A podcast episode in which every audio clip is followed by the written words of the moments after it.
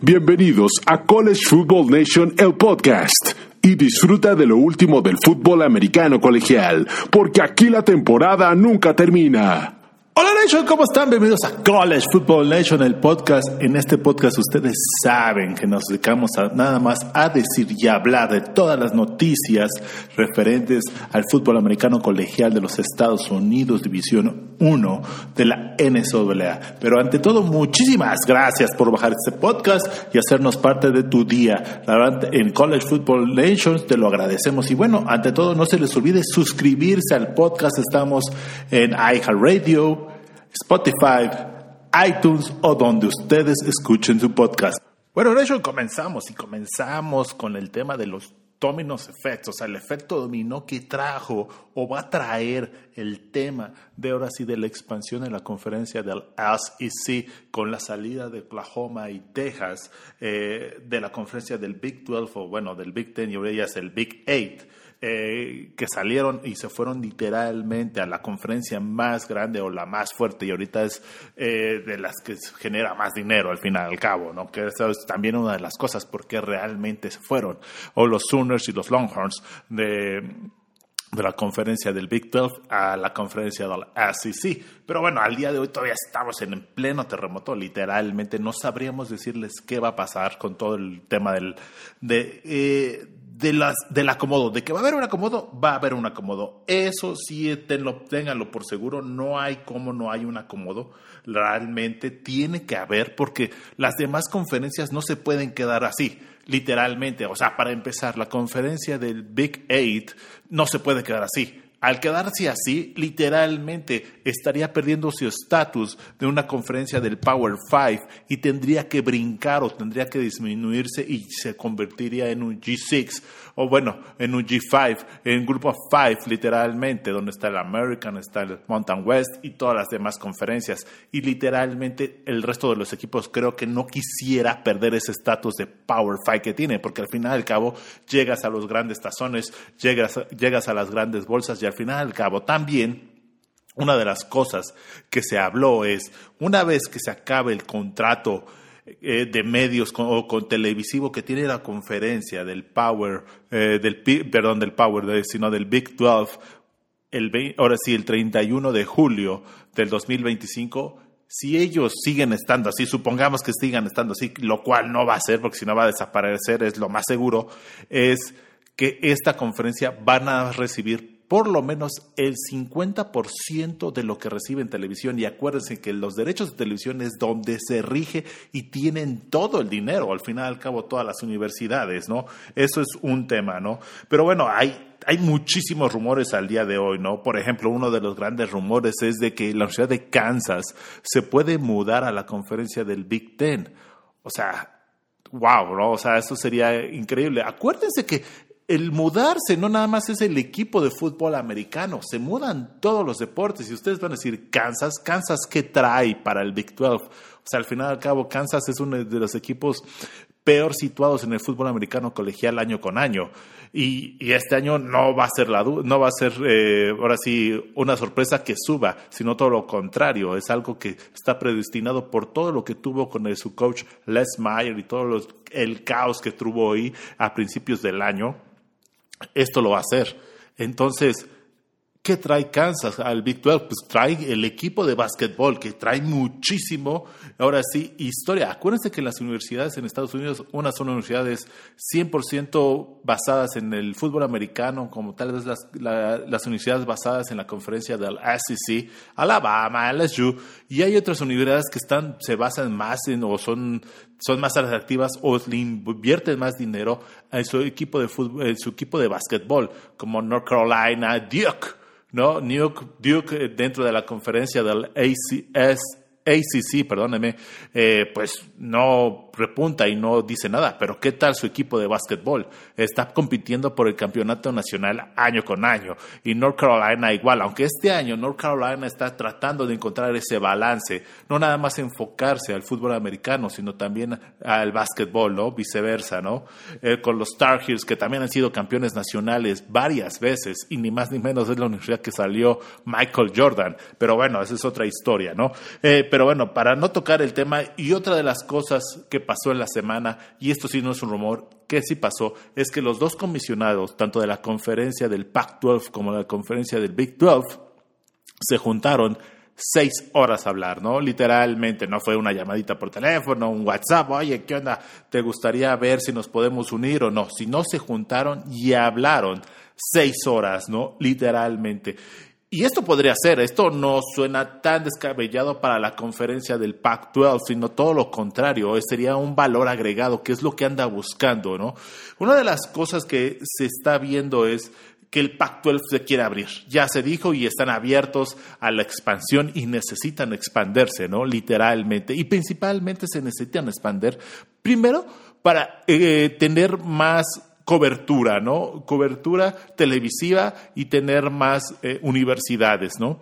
Pero una de las cosas es tal vez el Pac-12 al final al cabo no se fusione literalmente con el Big 12 porque hay muchos eh, muchas cosas que lo impiden. El Pac-12 no tiene una muy buena relación con esas universidades que tienen eh, un tema religioso o, están bajo un esquema religioso.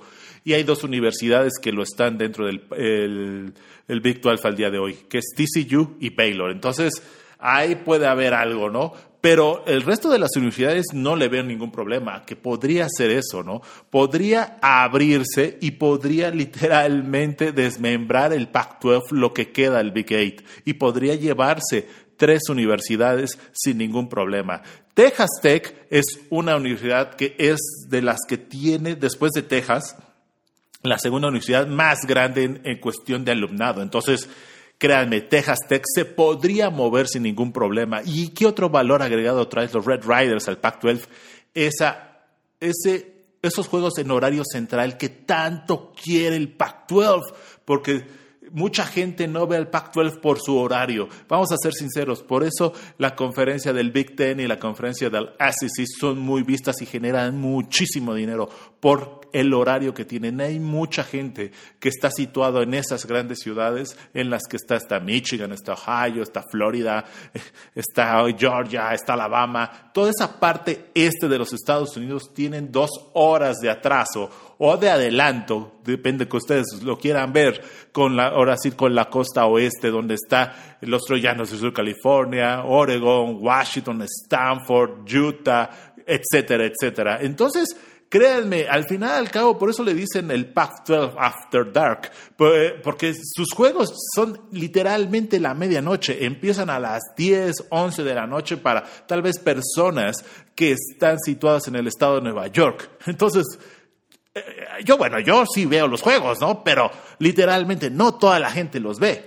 O sea, literal, todo lo contrario. Entonces hay muy poca gente que ve los juegos. Entonces han tratado de ver esquemas, el Pac-12, para poder así acomodar. Y entonces esto queda perfecto, ¿no? Porque entrarías en la zona central de Estados Unidos, que sería la misma zona, para la gente que no conozca, la misma zona o uso horario que la Ciudad de México. Entonces eso hablaría muy bien de poder tener más exposure a nivel nacional. Entonces ya la diferencia ya no son dos horas, sería una hora. Entonces podrías tener ese, ese tema. Y también otra de las universidades que se habla mucho que se podrían pasar es Oklahoma State y también la Universidad de Kansas State. Y Oklahoma State, ahorita con la salida de Oklahoma y Texas, es la universidad que tiene los reflectores, se podría decir. Ya se volvió la gran universidad de la, dentro de la conferencia. Entonces, esa universidad se puede ir sin ningún problema, ¿no? Entonces, si ustedes se dan cuenta, eh, puede haber grandes cambios dentro del fútbol americano. Y bueno, al día de hoy el tema es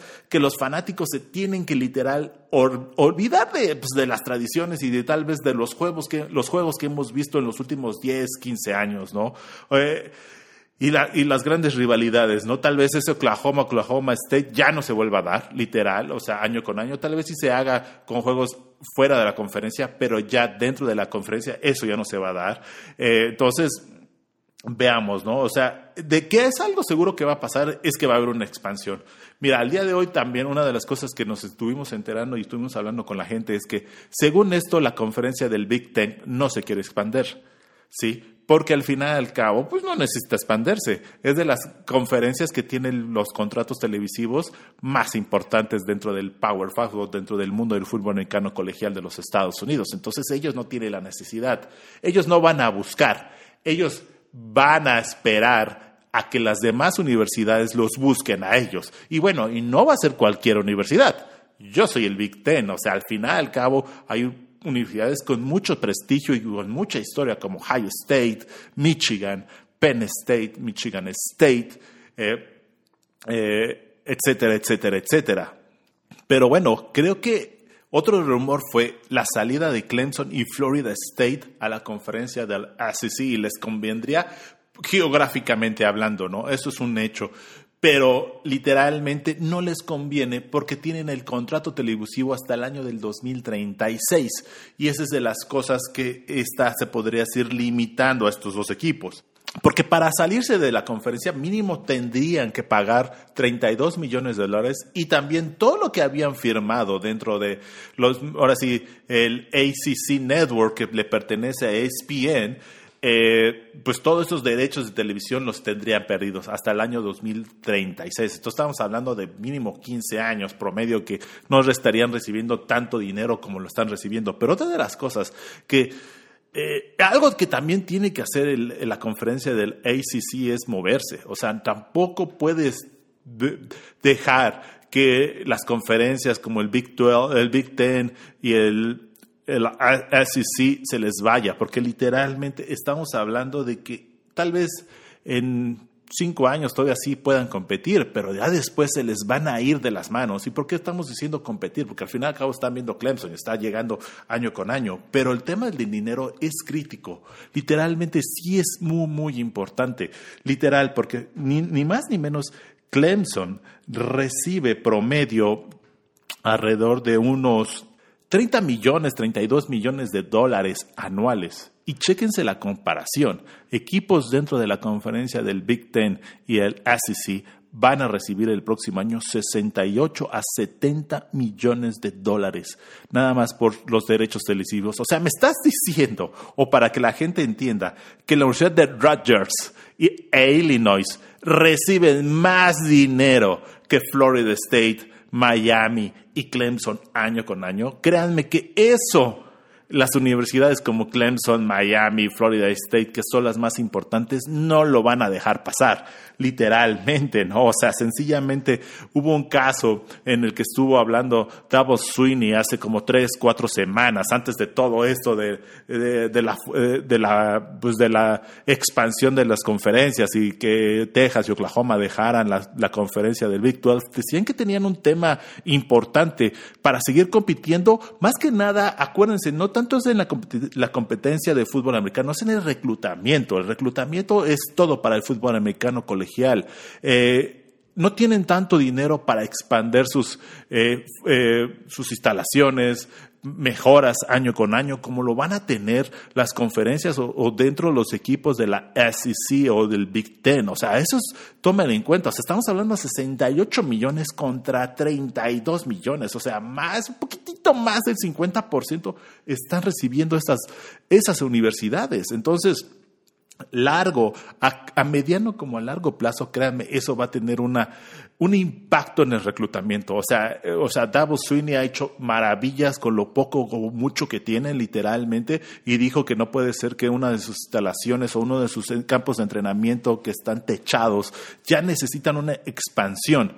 Necesitan una expansión para tener y guardar más cosas. O sea, nada más chequense, nada más es guardar cosas, no es, eh, no es vamos a tirar y hacer nuevas instalaciones. Eso les pega a todos los equipos y literalmente está bien que todos los equipos tengan boosters y todo, y todo lo que ustedes digan, pero llegar a ese nivel está impresionante, ¿no? O sea, eso no puede ser eh, y, les va a impactar tanto a mediano como a corto plazo. Y lo que se está viendo dentro del fútbol americano colegial es de que sí va a haber una, unas super conferencias, tal vez en próximos 3, 4, 5 años, no lo sea, pero tal vez dentro de 10 a 15 años sí. O sea, sí va a haber superconferencias y sí, lo más seguro es que nada más haya cuatro conferencias. Y otra de las cosas que trae un, un efecto dominó es todo el tema de los playoffs. Ahorita, señores, ya se canceló todo el tema de los playoffs, se los puedo asegurar. No se van a mover los playoffs, no va a haber expansión hasta que no se ajuste cómo o se sepa cómo van a quedar los equipos. Literalmente, al no saber cómo van a quedar los equipos o las conferencias integradas, esto puede cambiar. Otro de los equipos que se habló mucho que puede dejar la conferencia del Big, bueno, del Big Eight es West Virginia.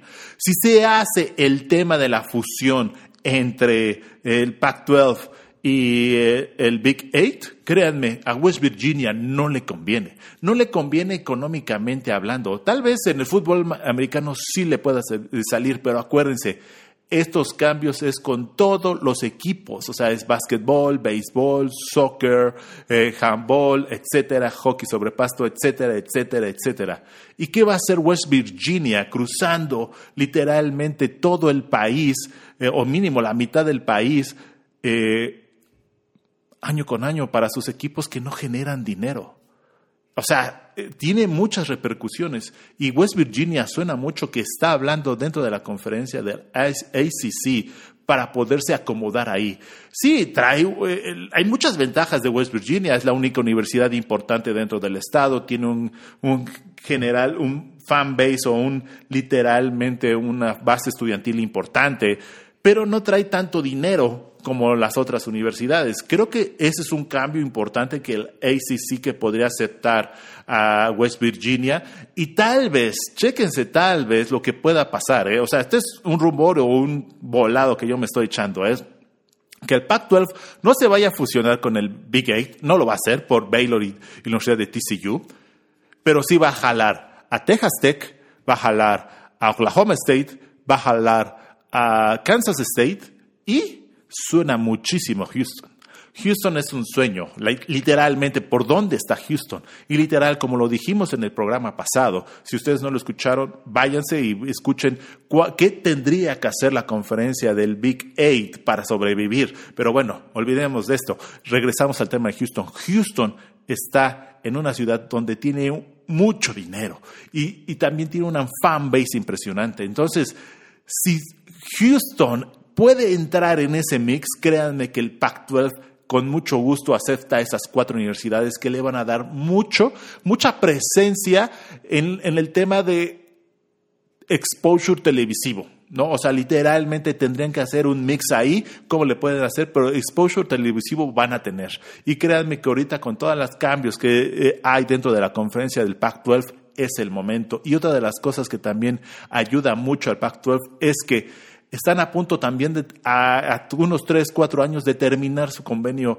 eh, televisivo. Entonces van a estar abiertos a esto también y también el Big, el Big Ten va a estar abierto a unos próximos, próximos años a cambiar su, su, convenio televisivo. El que sí está en problemas es la conferencia del ACC, el cual es, ellos literalmente acaban de renombrar, uh, acaban de renegociar su contrato televisivo y se va hasta el año de 2036. Entonces, ese es el gran problema que tiene el, el ACC, que se tiene que mover porque si no va a ser un Big East que hubo literalmente, no va a tener dinero con qué competir y no va a tener ahora sí, literalmente, universidades con qué competir. Al, al fin y al cabo tiene Notre Dame, sí, puede traerse Notre Dame, pero nada más es una universidad, claro, es una de las universidades que tiene más prestigio y más nombre dentro del fútbol americano colegial y dentro de todos los deportes, pero no le podría dar ese punch que necesita para competir contra el resto de las conferencias. Entonces, créanme, el tema del día de hoy es dinero y el tema es de cómo van a sobrevivir, porque al final al cabo, si ya se está haciendo lo que está pasando dentro de la conferencia del SEC y el Big Ten, que están jalando muchísimo dinero, las demás conferencias lo van a tener que hacer para poder sobrevivir. Si no, va a ser nada más una liga o una, sí, una, una competencia de dos conferencias, el Big Ten y el SEC. Y el SEC está llevándose todo por delante.